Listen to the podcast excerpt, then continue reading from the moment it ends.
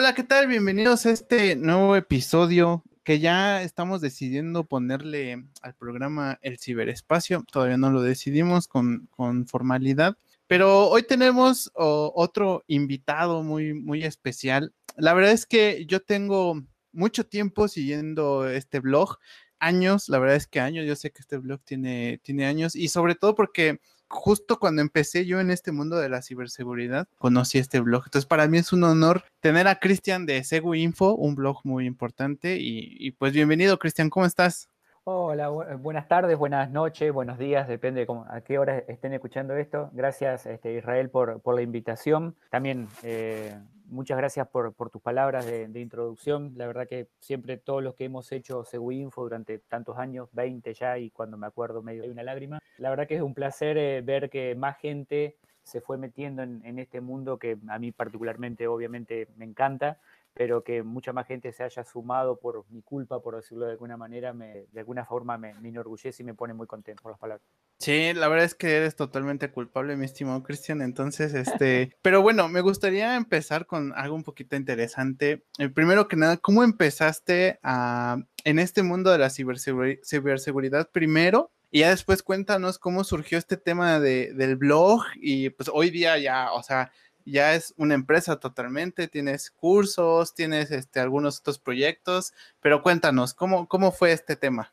complicada la pregunta porque parece sencillo, pero he tenido, ah, o, o Seguinfo en realidad ha tenido tres o cuatro nacimientos sucesivos de acuerdo a, mis intereses, siempre fue de acuerdo a mis intereses personales y bueno, esto después se fue expandiendo y se fue armando una, una gran comunidad, por suerte, que se me fue yendo de las manos ¿Cómo empecé en seguridad? Como decía, tiene varios inicios. Empecé muy chico, yo empecé a, programar cuando era, muy pequeño, a los 8 años, con computadoras que ya la mayoría seguramente de los que escuchando ni se deben acordar ni deben saber que existieron, con lenguaje de programación como, BASIC, computadoras como Texas Instruments, MSX, Commodore, etcétera.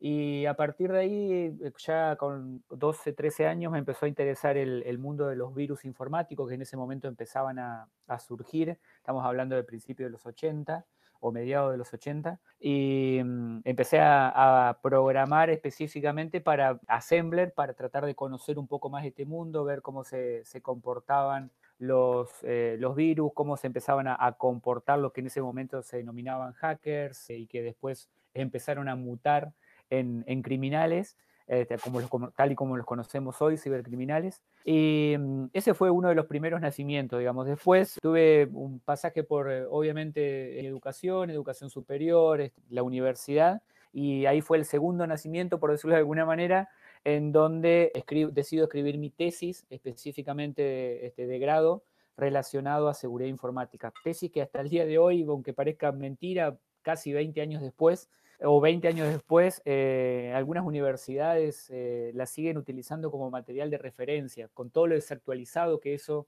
significa, porque obviamente estamos hablando de cómo la velocidad que evoluciona el mundo y sobre todo en seguridad, que se esté tomando eso como base, por un lado me pone contento y por el otro lado me preocupa un poco. Y ese fue el segundo. Y el tercero ya directamente cuando decido publicar la tesis, antes, unos meses antes de, de presentarla, decido abrir mi tesis un open source, por decirlo de alguna manera, a toda la comunidad y ahí nace Seguinfo, en donde el contenido original de Seguinfo, que es el que no está hoy, de hecho hay un poco todavía, pero es la tesis. Básicamente el primer contenido de Seguinfo fue la, tesis. ¿Y cuál era el interés que perseguía? Que primero, aprender un poco más de toda la, la comunidad, entonces no había mucho que dedicar a eso, conseguir material era muy difícil, se conseguía en otros idiomas, conseguirlo en español era muy complicado. Y se empezó a armar una pequeña comunidad, gente que, con la que empezamos a hablar, se armó un foro, el foro mutó después en un blog, el blog después mutó en otros sitios este, que tenemos actualmente y, eso después mutó en consultoría y eso mutó en una empresa. Así que como decía, son varios nacimientos, pero siempre el interés fue el mismo, brindar información gratis sobre seguridad. Ese siempre fue el objetivo principal. Súper interesante, fíjate, lo que llevó a, nacer una tesis, fíjate. Ahora, eh, tú como a lo largo de, eh, no sé, de esta historia del blog que eh, se, ha, suscitado hasta ahorita, ¿Tú cómo has visto esta tendencia en estos 20 años en temas de ciberseguridad? ¿Ha mejorado? Sobre todo, por ejemplo, cada país de Latinoamérica, eh, la verdad es que es muy diferente el desarrollo. Aquí en México hay un desarrollo, eh, digamos, mediano, en algunos otros países también, pero creo que en Argentina ha tenido muchísimo auge este tema de la ciberseguridad. Sí, es, eh, yo, lo veo que también han pasado distintas etapas. Por ahí México es un caso particular, o por lo menos yo lo veo de esa manera, acá muy al sur, digamos, por su cercanía o las veces que, he estado en, México, que me ha, estado, me ha tocado trabajar o ir a dar cursos y demás allá. Creo que su cercanía con Estados Unidos, y no solamente en seguridad, sino en tecnología en general, ha ayudado para que ustedes por ahí vayan un poco más rápido o tengan acceso quizás a información un poco más rápido de la que podemos llegar a tener nosotros. Después, obviamente, con la velocidad que ha adquirido este, Internet y que hoy es un mundo totalmente globalizado y no importa el país en el que esté, es cierto que hay países que quizás eh, hay profesionales que han evolucionado un poco más rápido en algunos países. Eh, Argentina puede ser uno, coincido con eso, Brasil sin duda es otro. Colombia, creo que durante una época, quizás no, no sea ahora, quizás no tanto, pero hace unos aproximadamente unos cinco años ha tenido una evolución muy rápida en lo que es ciberseguridad. También, obviamente, su situación por ahí con el narcotráfico y demás en algún momento influyó, o con la FARC, este, influyó mucho. Y Chile ha sido un caso bastante particular también, siempre que me toca ir a trabajar este, con, profesionales y colegas de Chile, eh, veo una situación que particularmente yo considero que, estamos, que están mejor que, en el caso de Argentina, por ejemplo. Pero son situaciones muy particulares y me parece que ha ido mutando de acuerdo al, año y de, acuerdo a la situación de cada país. Argentina también es un caso particular en la situación económica, como ustedes bien saben, hay veces este año, por ejemplo, ni hablar con, obviamente, con el tema de coronavirus, pero eh, económicamente no, Argentina no lo está pasando bien, ni hablar de lo que pasó en el año 2001 y 2002, etcétera. Entonces, de acuerdo a la época, ha, ido cambiando. Pero sí es cierto que hay muy buenos profesionales, hackers, con, mayúscula y como realmente se corresponde a la palabra y a la definición correcta de hackers, realmente muy buenos en Argentina. Eh, México también me ha tocado cruzarme con excelentes profesionales allí también, pero creo que no, no es como para que uno de los países, digamos, se lleve los laureles y decir aquí estamos mucho mejor que en otro. Si a eso lo miramos desde el punto de vista de la empresa, ahí sí creo que estamos todos iguales. Latinoamérica sigue siendo, lamentablemente, este, sigue siendo atrasado con respecto al resto del mundo relacionado a, seguridad específicamente, comparado con Estados Unidos y comparados con, Europa, venimos atrás, bastante atrás. Y esto creo que ha empezado a cambiar un poco quizás en los últimos dos o tres años con infecciones muy grandes que ha habido, con tipos de ataques este, muy públicos que se han hecho a empresas y a bancos, y ustedes particularmente también lo han sufrido mucho, Chile también lo ha sufrido mucho paradójicamente, Ecuador, y creo que eso está abriendo un poco los ojos a las empresas para decir, eh, no es que porque nosotros estemos este, más atrasados en tecnología, no nos van a atacar. Al contrario, justamente porque estamos atrasados en tecnología, porque no tenemos la, em, suficiente cantidad de actualizaciones y demás, somos un potencial blanco. Y creo que las empresas ahora se empiezan a dar cuenta de eso. Y esto también ha sido potenciado ahora con el teletrabajo, con la gran cantidad de empresas que se han mudado, por decirlo de alguna manera, algunas queriendo y otras sin querer, a su casa, han tenido que mudar a los empleados a su casa, exponiendo un montón de otras vulnerabilidades que quizás cuando estaban dentro de la empresa no había ningún tipo de problema. Le voy a robar la frase a un amigo que me dijo el otro día y que me pareció muy interesante, que mientras todos los pollitos estaban en, este, en su jaula, no había ningún problema, pero cuando los dejaron escapar un poquito y los dejaron ir a su casa, se empezaron a presentar realmente los inconvenientes y a ver la realidad un poco desde afuera. Sí, totalmente de acuerdo, mi estimado Cristian. De hecho, yo creo que ahorita vivimos en un momento en el que todos somos blanco fácil. Eh, creo que han aumentado muchísimo el tema phishing, el tema de, fraudes, de extorsiones sobre todo. Hace poquito un, un correo me llegó, uno muy chistoso porque sí era phishing, pero tenía el idioma como, el correo era de Brasil, pero eh, creo que ocuparon Google Translate, entonces venía algo bien raro, así como eh, saludos, que eh, su cuenta ha sido secuestrada, pero estamos bien todos y así, o sea, ya entre, o sea, ya esto se está volviendo algo masificado, tanto ese avance digital eh, como también los riesgos que conlleva estar eh, dentro de él, ¿no? Mi estimado Gustavo, no sé, ¿tú qué, tú qué piensas al respecto? Sí, bueno, yo, yo estoy muy de acuerdo. Yo creo que parte de lo que, de las cosas que ha comentado Cristian, la situación económica en Latinoamérica definitivamente es un factor.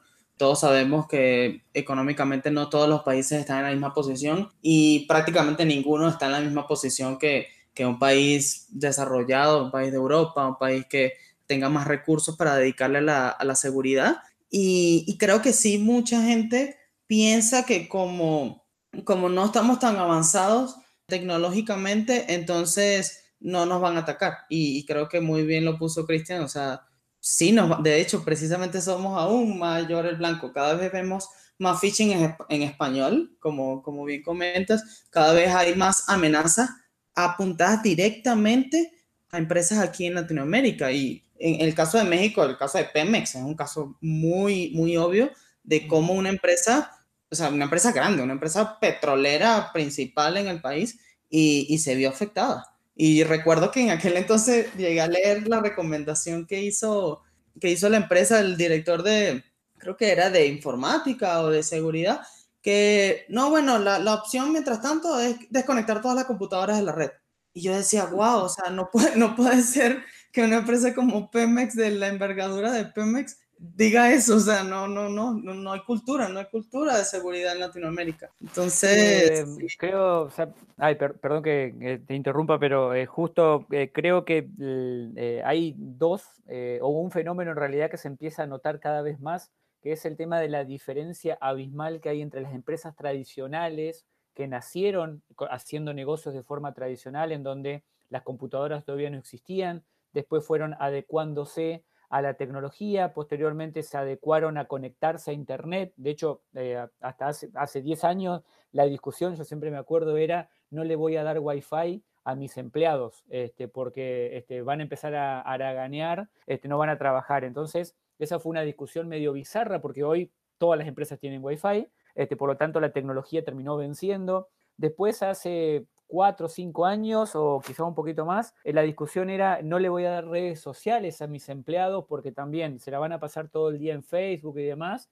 y este, no van a trabajar. Y nuevamente la tecnología se impuso y hoy eh, WhatsApp, por ejemplo, eh, es una herramienta de trabajo, que no quiere decir que yo esté de acuerdo, este, al contrario, pero este, se utiliza como herramienta de trabajo para enviar capturas de pantalla, para este, dialogar sobre mm, información confidencial de la empresa, mando contraseñas a través de WhatsApp y es una red social como cualquier otra. De hecho, Facebook mismo este, en su plataforma corporativa, este, en donde las empresas pueden comprar eh, un Facebook propio para ellos, por decirlo de alguna manera. Por lo tanto, nuevamente la tecnología se impuso. Después la otra discusión que teníamos hace un par de años es, eh, no voy a hacer que, este, no voy a enviar a mis eh, empleados a trabajar a la casa porque en vez de trabajar se la van a pasar todo el día durmiendo y no van a trabajar. Bueno, obviamente acá la realidad nuevamente se impuso, la tecnología, en este caso, este, acompañado por, este, lamentablemente, por la situación actual, nuevamente terminó venciendo. Plantearse que vamos a seguir utilizando, que vamos a seguir pensando en las organizaciones de una forma tradicional, evidentemente hay un error. Entonces, eh, lo que se está imponiendo es que justamente empiezan a nacer tecnologías nuevas, las que hoy se conocen como fintech, por ejemplo, que nacen 100% en Internet, que nacen 100% en cloud, que nacen sin sucursales, que sus clientes están totalmente este, conectados en su casa y no tienen que ir a hacer eh, una fila a, un banco o para sacar un crédito o para sacar dinero este, o para hacer una transacción. Entonces, creo que hoy más que nunca queda en evidencia de que las empresas tradicionales como las conocíamos están desapareciendo o van a desaparecer. Aparece el nuevo, el fenómeno del, del cibercrimen, por supuesto, donde estas empresas empiezan a dar cuenta que son blancos potenciales de cualquier persona en cualquier parte del mundo. Y si no nos damos cuenta de esto y, y, el negocio no se da cuenta de eso, esa empresa potencialmente termine desapareciendo. Esa es la realidad que nos toca vivir hoy, lamentablemente, y esto del teletrabajo también lo ha puesto en evidencia. Las empresas que no se pueden adaptar al teletrabajo, lamentablemente, van a terminar desapareciendo. Fíjate, sí, muy interesante. Y ahora, a mí me gustaría preguntarte, mi estimado Cristian, tú, a tu experiencia, ¿qué crees que sería importante que las empresas empezaran a adoptar?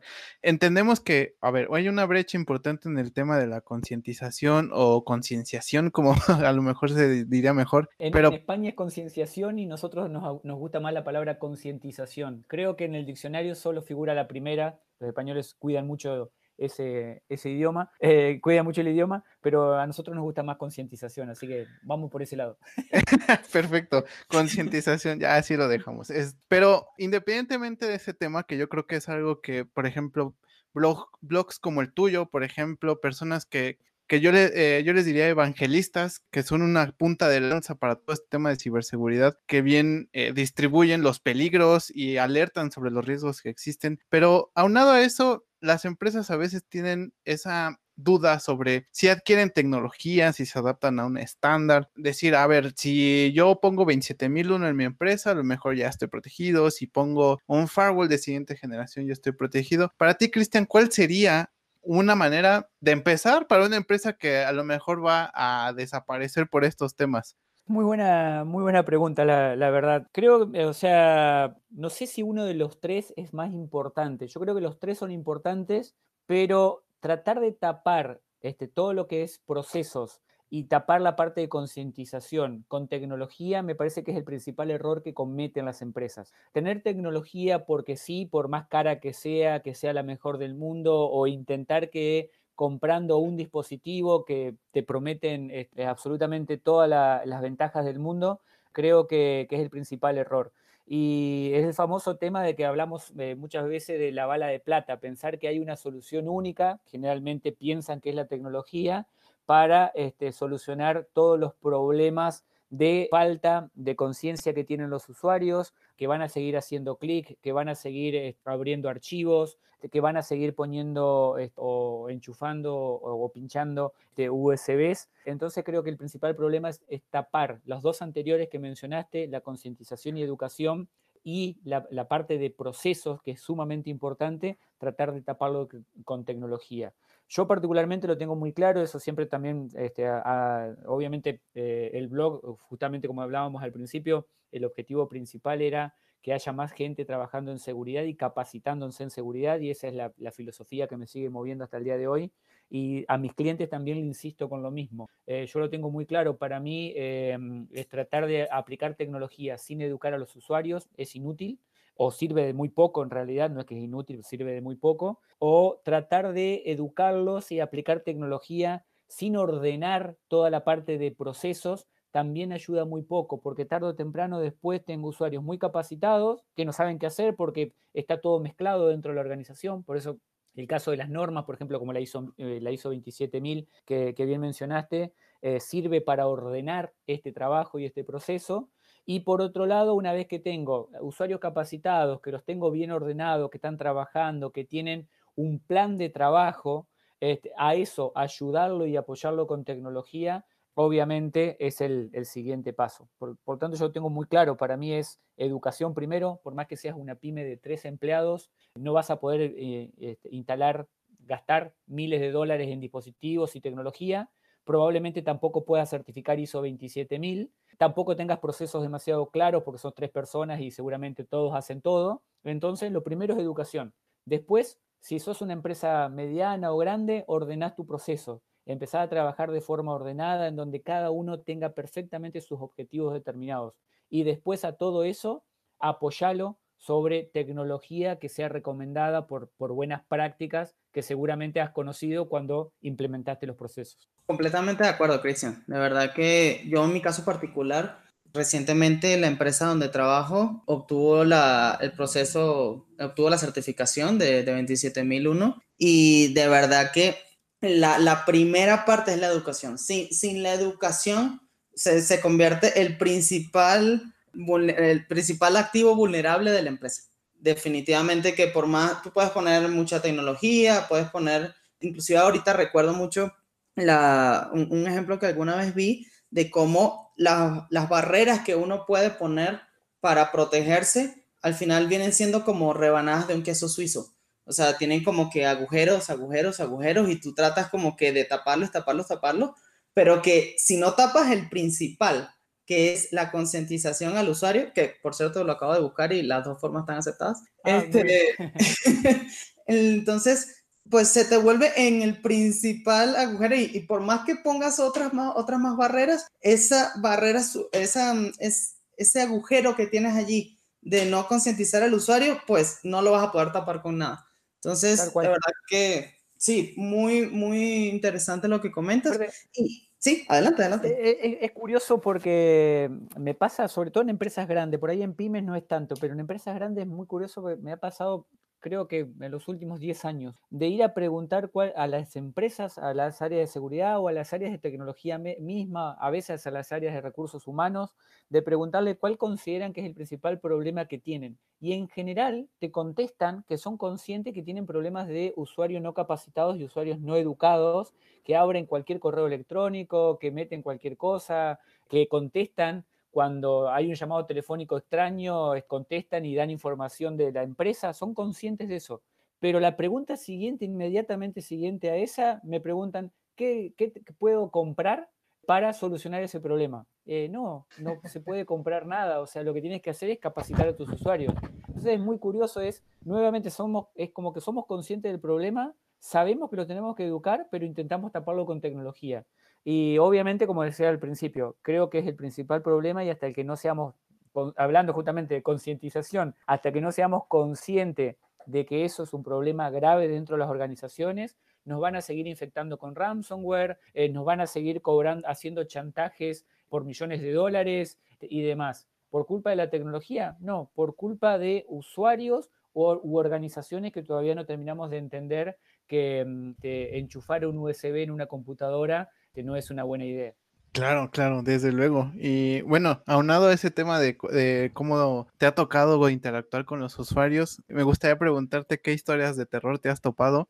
Mira, yo te puedo, por ejemplo, alguna vez me tocó este, una empresa en donde ya estaban infectados, tenían ahí, no tenían proceso de incidentes, no tenían proceso de continuidad, no tenían nada. Y me hablan, ya, ya saben ustedes que cuando ya está el problema, pues lo que quieren eh, o son resultados rápidos. Eh, muy pocas veces tomo ese tipo de, servicios porque son muy complicados, pero se dio, no, no tenía ningún proyecto encima, fui, revisé. Y la persona, lo de siempre, eh, no tenía respaldos, no tenía nada en la nube porque esta empresa odiaba la nube porque pues, se iba a robar la nube, sus datos. Pero el, el evento que más terror me dio en ese momento fue que me dijo, oye, ¿con un antivirus puedo recuperar mi información?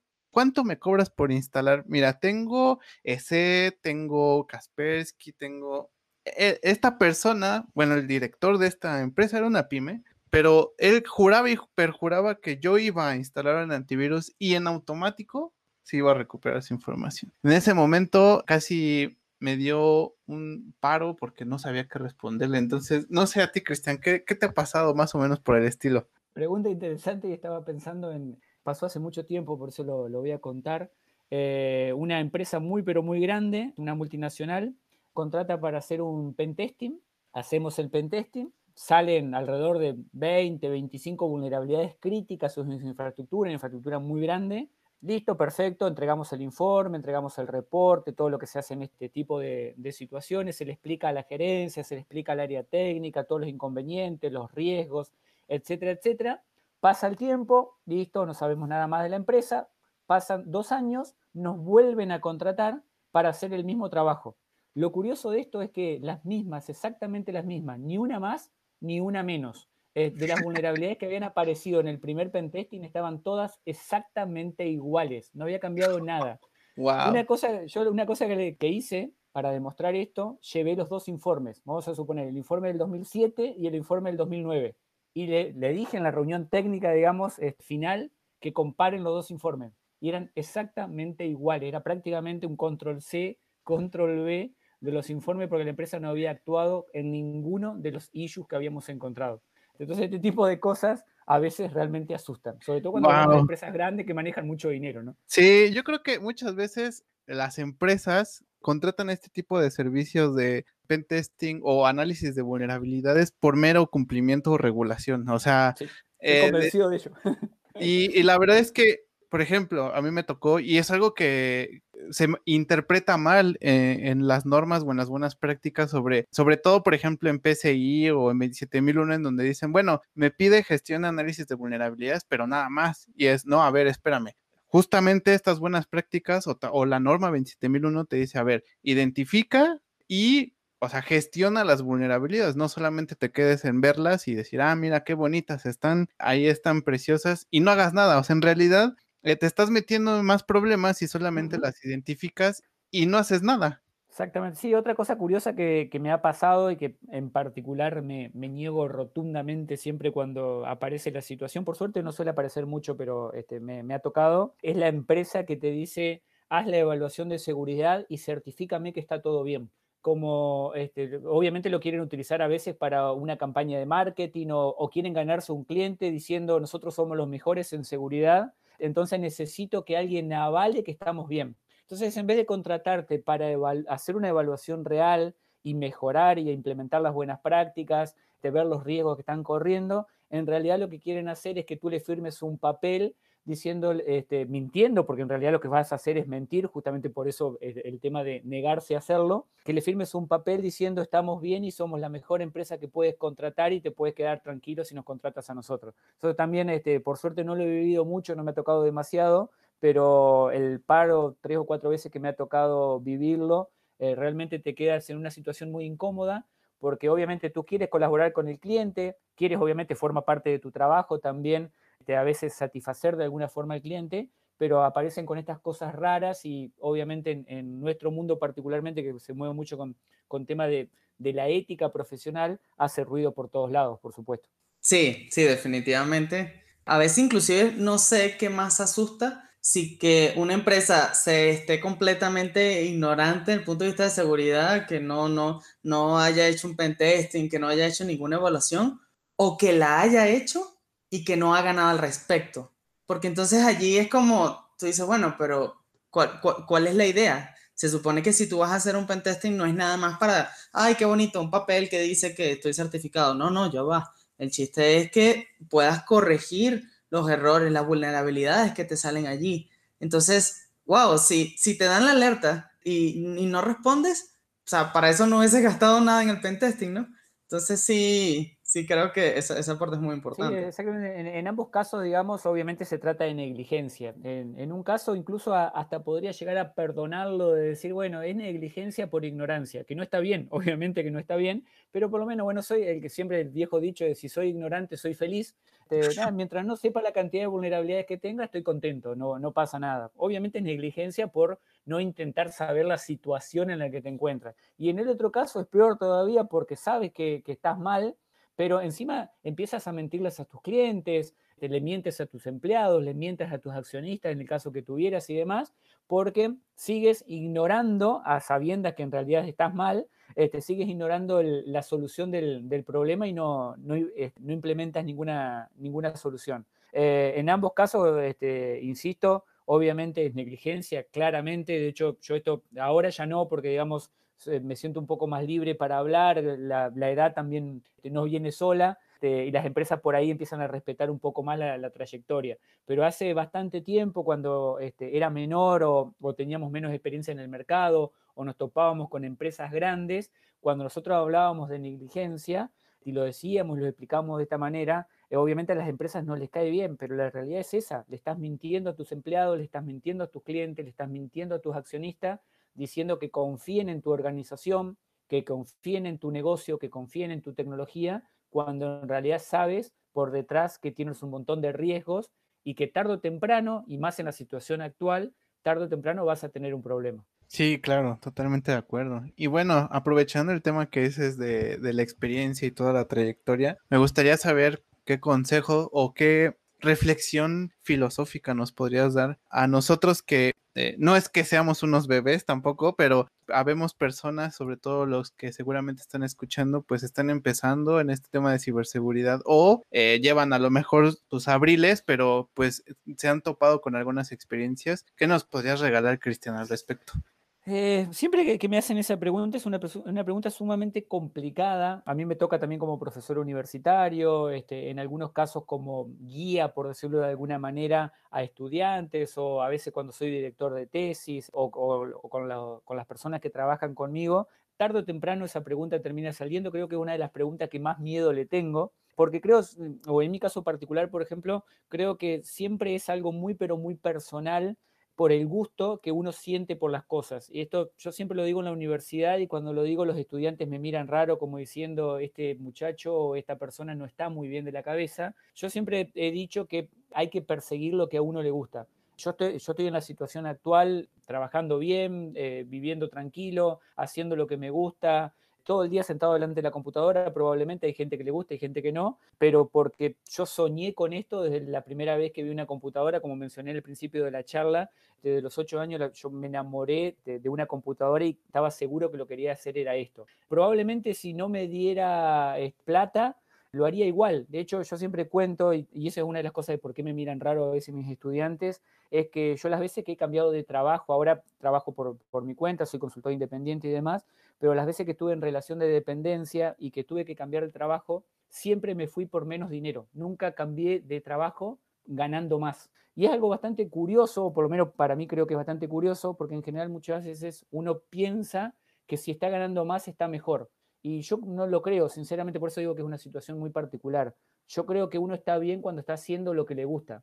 Y creo que lo mejor que se puede hacer en este caso es seguir lo que te gusta. Si te gusta programación, más con la cantidad de, tecnologías y cosas que hay hoy. Si te gusta programación, programa. Si te gusta eh, programar scripts en Python para, para hacer seguridad en el futuro, haz eso. Si te gusta hacer análisis forense, eh, búscate todos los libros que consigas o descárgate todo el material que consigas de análisis forense, rompe 50.000 máquinas virtuales y aprende a ser forense en los sistemas operativos que, que consigas. Si te gusta seguridad en móviles o te gusta desarrollar en móviles, descárgate todas las imágenes virtuales que puedas hacer o consíguete todos los teléfonos móviles que puedas para conocer de esa tecnología.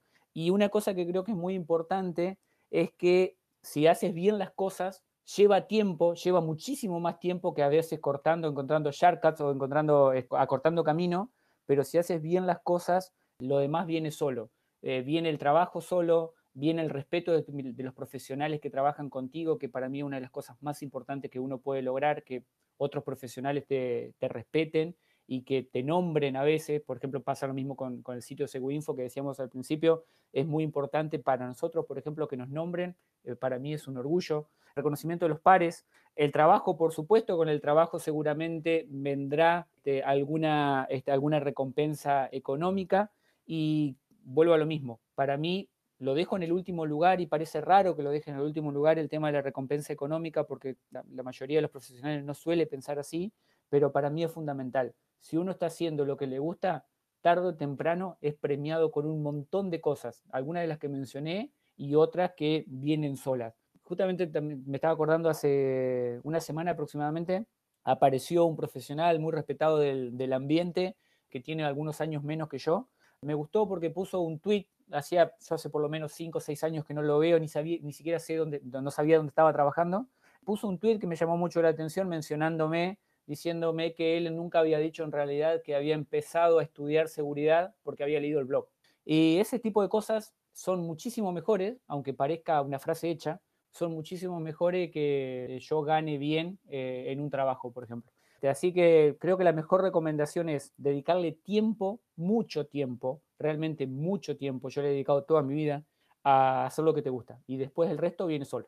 Wow, la verdad es que ah, hoy justo me, me hiciste acordarme de una frase que en algún momento una persona me dijo que yo era muy pequeño y le preguntaba, yo todavía no sabía qué dedicarme y le decía, oye, ¿cuál sería el, trabajo mejor pagado? Y esta persona me dijo, eh, el trabajo mejor pagado es el voluntariado. Se me quedó muy clavado porque creo que tienes mucha razón. Es importante mucho la, pasión. Por ejemplo, yo a mí me ha tocado gente que me dice, oye, pues a mí me gustaría dedicarme al hacking, pero no sé, hay mucha gente que ya lo hace, cualquiera lo puede hacer, se ha prostituido mucho el, oficio. Y, y, pues sí, pero como bien mencionas, Cristian, si te gusta, si te apasiona, pues adelante. O sea, si no te ves haciendo otra cosa que no sea eso, hay que, hay que buscarle. Al final, hay recompensas muy, muy, muy variadas, tanto conocer colegas que puedan trabajar contigo, que alguien más reconozca tu trabajo, porque ese es el voluntariado, al fin y al cabo eh, lo haces sin esperar nada a cambio y, obtienes más que alguna remuneración económica. Entonces, a mí me parece perfecto. No sé, Gusto, ¿qué pienses al respecto? Sí, sí, indudablemente el, tema de la dedicación, del amor que le puedas tener a tu trabajo, pesa muchísimo más que cualquier otra cosa. De hecho, si te soy honesto, Cristian, yo creo que probablemente si tú me hubieses dicho eso cuando yo estaba en la universidad, de que cada vez que cambiabas de trabajo recibías menos dinero, yo también te hubiese visto raro, ¿no? Estoy eh, acostumbrado, estoy acostumbrado. Qué bueno, menos mal que ya estás acostumbrado.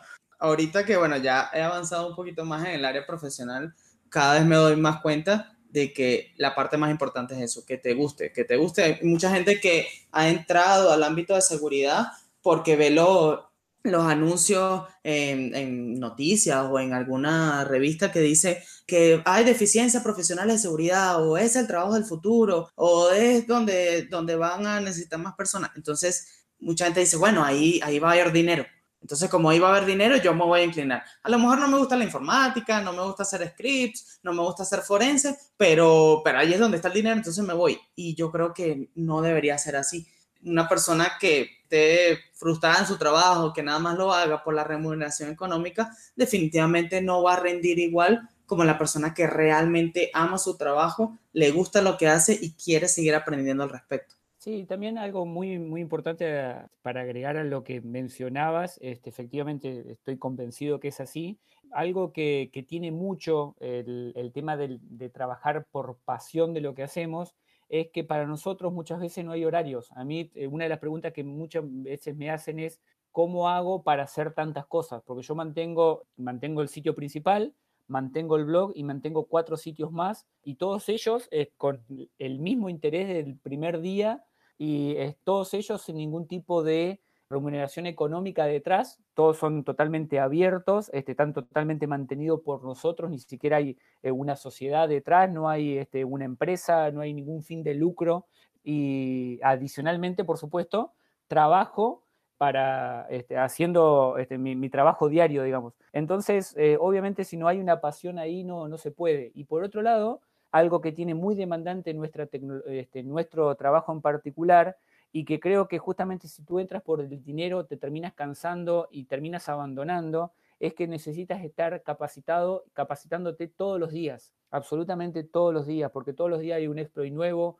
una vulnerabilidad nueva, un paper para leer, una investigación, una conferencia a la que tienes que asistir, eh, un experto que quieres escuchar. Y si, por ejemplo, es exactamente lo que yo mencionaba al principio de la tesis mía. A mí no me entra en la cabeza que 20 años después mi tesis se siga utilizando como manual de estudio. ¿Por qué? Porque el 80% de las cosas que están ahí, obviamente el protocolo TCP no cambió, pero después el 80% de las cosas que están ahí están totalmente eh, en desuso.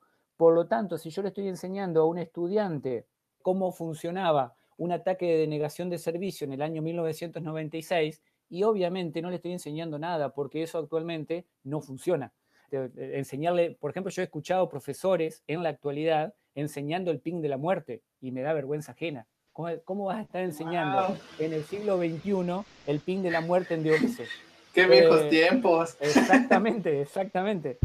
o mostrando capturas de pantalla en la universidad, por ejemplo, de culto a la vaca muerta, viejo este, grupo de desarrollo de, este, troyanos y gusanos, y estamos en el siglo XXI, la mayoría de esta gente tiene más de 50 años. Entonces, ese tipo de cosas, si no te capacitas, no, no aprendes, no te estás educando todos los días, y la única forma de hacer eso es con pasión. Si lo quieres hacer por dinero, no te alcanza el tiempo, te terminas aburriendo y lo dejas, te dedicas a otra cosa.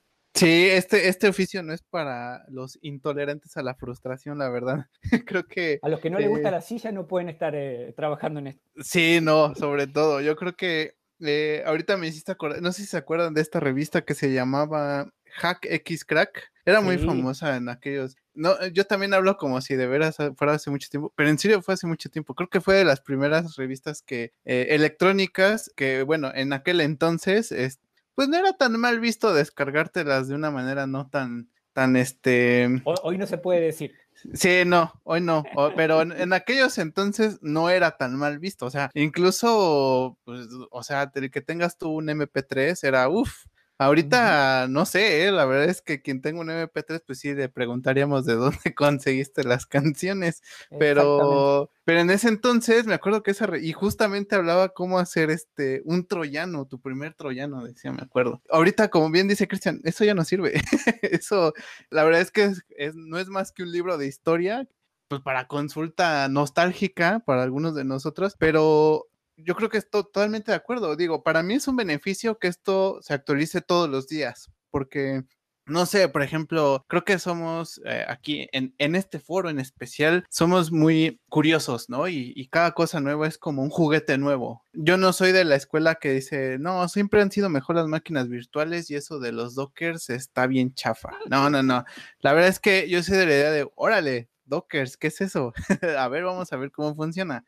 Digo, la verdad es que es muy complicado comerse el mundo, por eso yo creo que sí es importante, al menos como consejo, pues sí, el tema de la especialización, sobre todo porque esto es como, es más, me atrevo a decir, y yo creo que me, van a odiar, esto es más allá que la medicina, o sea, una persona que estudia cómo desarrollar exploits se puede quedar ahí toda la vida, o sea, para análisis de malware, eh, criptografía, o sea, hay un mundo enorme en temas de criptografía, en tema de forense, en tema de, de incluso de normatividad, o sea, de análisis de riesgo, o sea, es enorme, o sea, y pues no a veces pues podemos saber de, todo un poco, pero pues no podemos especializarnos. Eh, está bueno porque significa que hay lugar para todos. Hace un tiempo, bueno, volviendo al tema, eh, perdón que vuelva sobre lo mismo, pero no deja de impactarme que, la gente siga tomando la, así como, este, como material de referencia.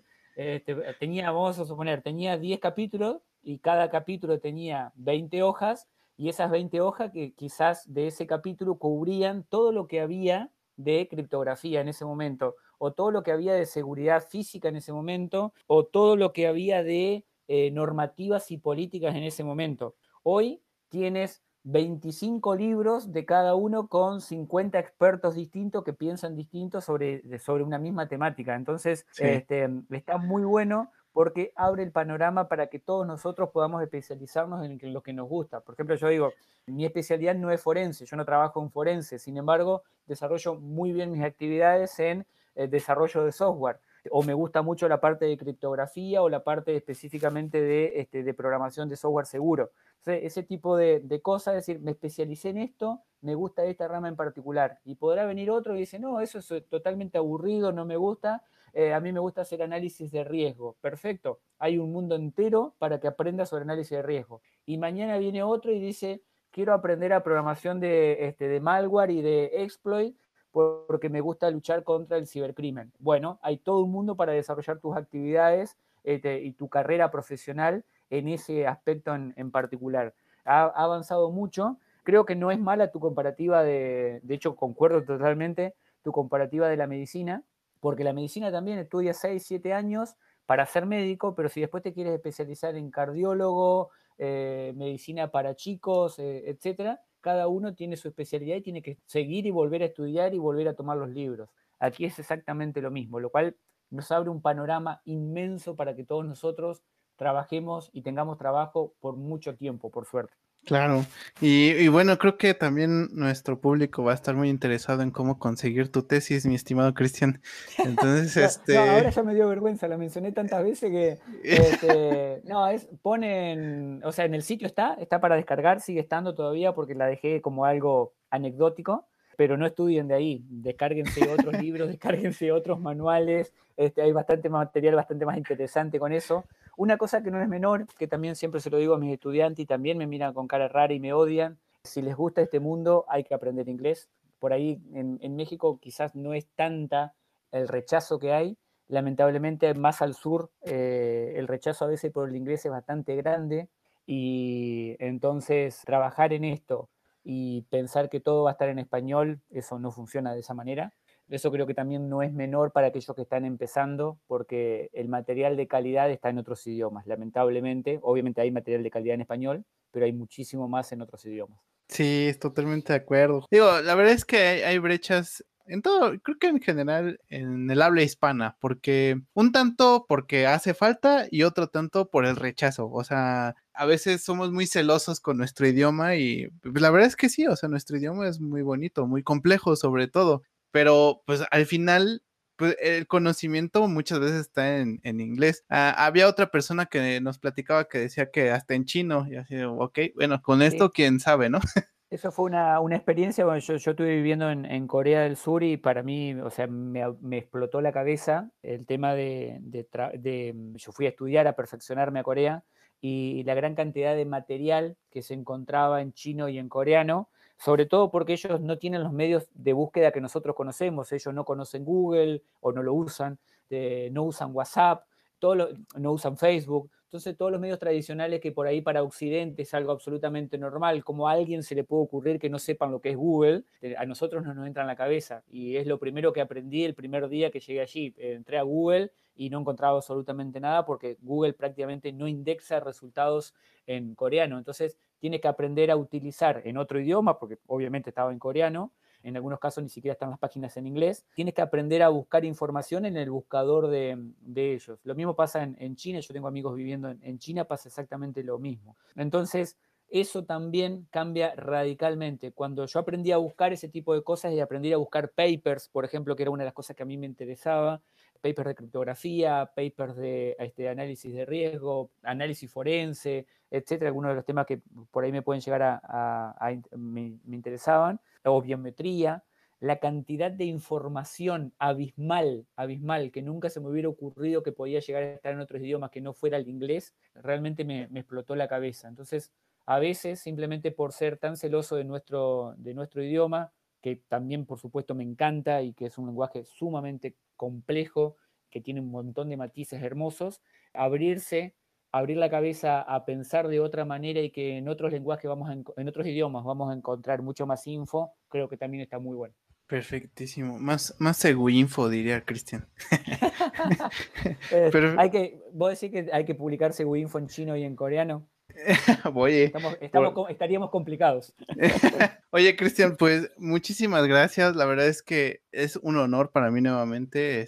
Eh, para mí es estar hablando con un maestro de años. Esperamos, espero que pues, podamos seguir haciendo más episodios. Yo estoy casi seguro que, a la gente le va a encantar la, la idea. Pero de verdad, muchísimas gracias, Cristian. Y este, y esperemos que este capítulo a ver qué, qué, tal funciona, porque no es para menos, ¿eh, Cristian? La verdad es que justo esto que está pasando, al parecer a muchas personas les está afectando muchísimo y a nosotros, sobre todo a, a Gustavo y a mí, se nos ocurrió decir, oye, pues todos están en casa y en lugar de decirle a Cristian, oye, vamos a, pagarle un vuelo que venga hasta acá y, todo eso, pues ¿por qué no armamos un meet? Entonces, creo que está funcionando bien esta temática y, ojalá y, sigamos más adelante. ¿Tú qué piensas, mi estimado Gus, que estás por ahí?